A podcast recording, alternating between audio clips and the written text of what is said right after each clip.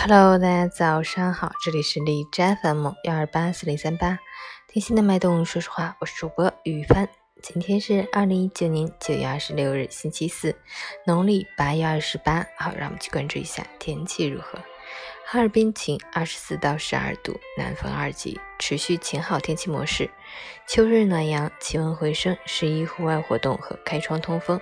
但秋季温度多波动，早晚仍然有些凉，提醒大家关注温度变化，注意合理着装。另外，近日道里、南岗道外厢房的部分区域用户停水，停水周边区域水压降低，请及时关注相关信息，储备好日常用水。关闭好水龙头。截止凌晨五时，Hash 的 AQI 指数为六十一，PM 二点五为十七，空气质量良好。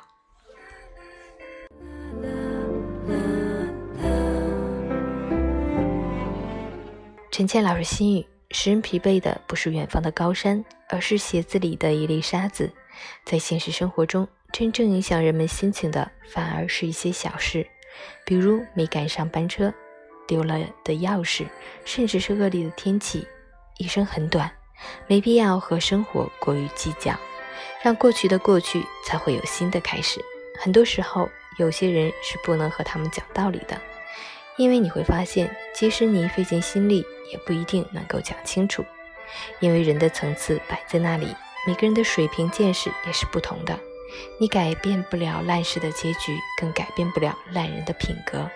那就改变自己的心态，在遭遇烂人烂事时，愤怒和纠结于事无补，不如一笑而过，和生活握手言和。